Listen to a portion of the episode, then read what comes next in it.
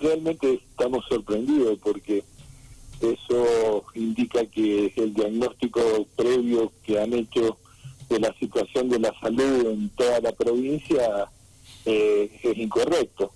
O sea, a ver, eh, es totalmente cierto que hay falta de inversión, pero tendríamos que empezar haciendo un diagnóstico de por qué no hay inversión. Porque no hay inversión en las clínicas, no del sur de Mendoza, de Mendoza y de todo el país. Entonces, es algo un poco más amplio, no es simplemente que no hay inversión. Eh, nosotros, nuestro financiador más importante en las instituciones de San Rafael, eh, en primer lugar está PAMI para, para las instituciones que atienden PAMI, en el caso del Círculo Médico que lo hacemos a través de Policlínica, eh, José, que son dos obras sociales del Estado, uno del Estado provincial y otro del Estado nacional, pero son obras sociales eh, que, ocupan, el, en, el caso, por ejemplo, de OSEP, que es lo que me atañe a mí, que es la parte que nosotros manejamos, que es el tema de policlínica, es el 40%. Y si nosotros pensamos que recién hemos cobrado hace una semana el mes de, enero, eh, tenemos varios meses en los cuales nosotros aportamos permanentemente eh, en la compra de insumos porque el sistema que tiene OSET es un tema es un sistema bastante eh, yo diría que no se ayorna a estas épocas es un sistema en el cual es una no es un sistema capitado pero es un sistema modulado y los sistemas modulados me hacen que me dan un monto total por la prestación y yo les tengo que dar absolutamente todo les tengo que dar radiografía lo que es la parte de imagenología, le tengo que dar laboratorio, le tengo que dar medicamentos eh, y le tengo que dar la internación y las prestaciones médicas. Entonces esos sistemas modulados sirven cuando en un país no hay inflación. Eh, en el caso de, estas eh, situaciones inflacionarias y de alteraciones en el dólar, nosotros tenemos insumos como son los medicamentos y todo lo que se eh, utiliza a diario en un paciente internado, que habitualmente los pacientes internados, el, algunos están por situaciones clínicas y la gran mayoría son por situaciones quirúrgicas, eh, hay que hacer un permanente desembolso, porque cuando uno va a comprar a las, eh, a las droguerías y a las empresas que se encargan de la venta de insumos, es de contado. Y nosotros recibimos los montos cuatro o cinco meses después. Entonces, eh, me, extraña que no hayan tenido un diagnóstico de esto que viene pasando durante muchos años. No, no, no estoy hablando de este gobierno, el otro viene de muchos gobiernos para atrás, en los cuales nosotros estamos desfinanciados permanentemente y lo único que alcanza, y si es que alcanza a veces, es para pagar los sueldos de los empleados. Entonces, me, me extraña mucho esa esa postura de decir como de sorpresa que no hay inversión. Obvio que no hay inversión. No hay inversión porque no nos dejan. Entonces, si bien eh, no le podemos echar toda la culpa a eso, eh, también tenemos algunas situaciones muy especiales con las prepagas, en las cuales está acotado lo que, los valores que eh, las prepagas entregan porque eso lo hacen a través de decretos, habitualmente lo que van a aumentar, entonces estamos acotados también con los valores. Entonces, si uno lo ve desde el punto de vista de que tiene que dar los servicios, es poco lo que ingresa, y si lo ve desde el lado de que tiene que pagar, está pagando mucho. Mm. Entonces, ese tipo de cosas son las que hacen que las clínicas no puedan eh, no puedan estar a la altura de las circunstancias. Entonces, por otro lado, eh, tenemos que eh, hoy por hoy, por esta situación COVID, hay un déficit de, materiales que necesitamos para la atención de pacientes COVID. Entonces, cuando uno va a comprar, por ejemplo, se utilizan eh, unos cascos de oxígeno que se utilizan, que si uno le pone un precio eh, por el material que usan, yo no creo que salgan más de mil pesos, pero cuando lo vamos a comprar nos salen 94 mil pesos. Entonces, ese desfasaje es el que hace que las instituciones no puedan tener eh, que no puedan tener inversión. Por otro lado, eh, cuando, el, por ejemplo, en un momento los empresarios de San Rafael entregaron material para la pandemia, eh, nosotros no recibimos absolutamente nada. Mm. A ver, no tendríamos por qué si somos una institución privada, no nos tendrían que dar absolutamente nada. Pero en, esta situación en la cual los financiadores más importantes es el Estado, eh, nos vemos un poco desprotegidos. A ver, eh, Sergio Fornari, ¿no? presidente del Círculo Médico de San Rafael. A ver, eh, usted dice, en, otras palabras, y está siendo claro, es cierto que no hay inversión en las clínicas privadas, pero también esto es responsabilidad del Estado provincial que no nos financia como debería. O no, a ver, en el caso mío, muy probable que en el caso de, las otras instituciones, lo que pasa es que el Círculo Médico forma parte de una sociedad anónima mm. eh, en la cual que es dueño de policlínica. Sí. ¿Entiendes? Sí, sí, este, sí. Este es parte de la de la eh, sociedad de policlínica. Entonces, yo no me puedo referir a, a otro que no sea el tema del gobierno provincial, pero seguramente, y esto sin, sin, sin eh, posibilidad de equivocarme, le pasa lo mismo a la gente del Hospital Español y Clínica Ciudad, que, que lo hacen a través del PAMI.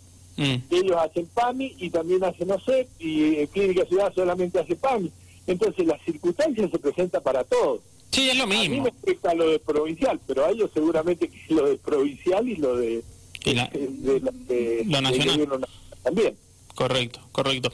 Sí, además, este tema, digo, de las obras sociales, digo, el retraso en los pagos, como bien decía usted recién, es algo histórico eh, que mm, eh, también es cierto lo que usted marcaba de que en medio de una pandemia son cosas que se tendrían que rever, ¿no? Porque digo, eh, ni siquiera indirectamente, directamente termina afectando al sector en, esta falta de inversión en la que estamos hablando, porque cuentan con menos recursos, ustedes en este caso. Pero seguramente, y para colmo, no es que me, me dañan a mí como institución, estamos dañando a la población estamos dañando a todos. Mm. Ese es la, la, eso es lo que yo no veo como buen diagnóstico eh, del doctor Sagá. Entonces, dice, sí, estamos pagando al día, 90 días. Lo dijo así con una soltura como si 90 días eh, no fuera absolutamente nada. Y no es 90 días, es más de 90 días. Entonces, eh, toman como natural algo que es totalmente anormal, porque cuando yo tengo que asumir las deudas institucionales, eh, no nos dicen eso. El banco me dice, pagá, pagá los intereses, eh, pagá todo lo que tiene que hacer. Entonces, eh, esas desigualdades son las que nos lastiman y en realidad, vuelvo a insistir, no me lastiman a mí en lo personal, al, a la institución, solamente lastiman a la población. Mm, bien. Bien, eh, Sergio, y, ya que estamos con este tema de que en el caso suyo, como bien decía usted, le compete mm, eh, OSEP, ¿no? El, Estado provincial. Eh, ¿Cómo mm, está la situación? Bueno, recién decía, en realidad, ¿no? Hace una semana le pagaron enero, mencionó recién. Exactamente, sí, enero, exactamente. Bien, y... no, porque bueno, está dividido lo que es práctica ambulatoria y práctica internación. Sí. Entonces, eh, es como que estuviera bien, pero seguís la cadena de pago, te dicen, está bien, pero si vos ponés a sacar cuenta que una facturación entre la institución, entre policlínica, eh, en el cual el directivo no soy yo, el doctor Pascutini, se los aclaro esto, porque nosotros tenemos intervención eh, accionaria nada más, no no no tengo eh, no tengo una responsabilidad directa en esto, pero pero conocemos esto porque Pascutini también está en el círculo médico y nosotros eh, es una cuestión bastante bastante compleja porque tenés, si vos sacas la cuenta que tenés más o menos alrededor de 8 millones de pesos de facturación entre las dos instituciones mensuales, cuando estamos hablando de cuatro meses de retraso, Estamos hablando de 32 millones de pesos, o sea, no es dos pesos, por lo menos para nosotros es mucho.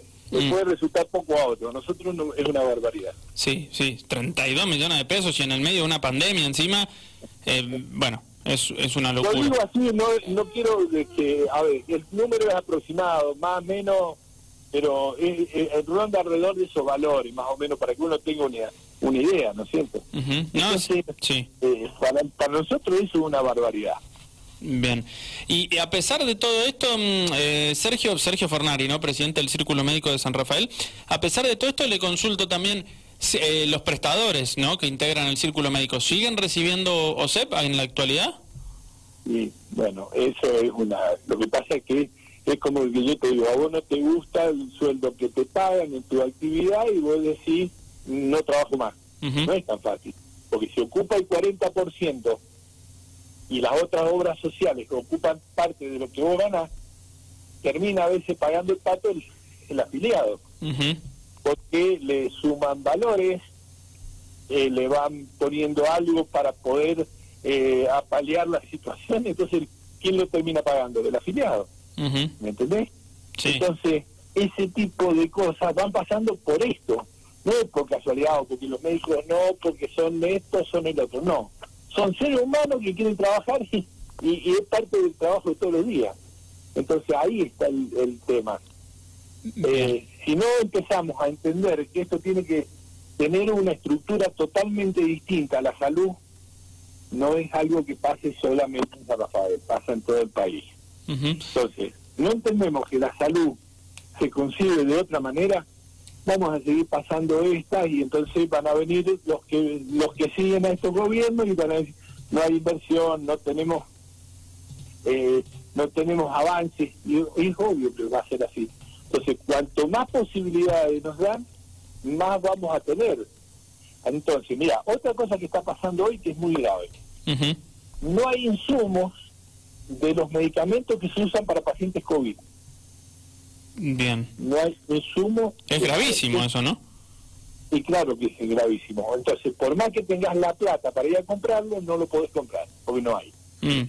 Y esto es un tema que también lo tenemos que salir a ver, porque no hay, por ejemplo, heparina, se usa una heparina de bajo peso molecular, que es una heparina especial, que es un anticoagulante, para que se entienda vulgarmente.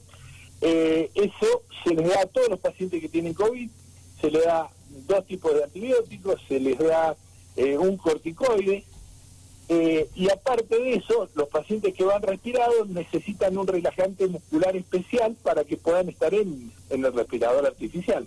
Entonces, nosotros tuvimos que salir el otro día y conseguimos de casualidad en Neuquén una partida que tenían de una droga especial, que es un relajante, eh, que se llama ropuronio, también se podrían usar otros, pero eres el, más aconsejado y pagamos fortunas por eso. Y cuando nos poníamos a hacer los costos de cuánto sale un día de un paciente internado en terapia intensiva, y ronda entre los 80 y los 100 mil pesos. ¿Me entiendes? Sí. Entonces, por ejemplo, teníamos una propuesta para atender pacientes de OSEP y en, el, y en el monto nos ponían absolutamente todo 38 mil pesos. Entonces, si uno dice 38 mil pesos, parece un valor grandísimo, pero después no lo es, porque no conseguimos las cosas. Bien. Y tenemos que salir a pagar valores que no son reales. Doctor. Yo entiendo que la obra social no tiene la culpa, pero nosotros tampoco la tenemos. Yo si no consigo los medicamentos, porque habitualmente, ¿qué pasa? El Estado trata de acaparar la mayor cantidad, no lo veo mal, porque tiene que acaparar la, la mayor cantidad de medicamentos pero después están en falta. Entonces, cuando están en falta, empiezan a aumentar por una cuestión de oferta y demanda.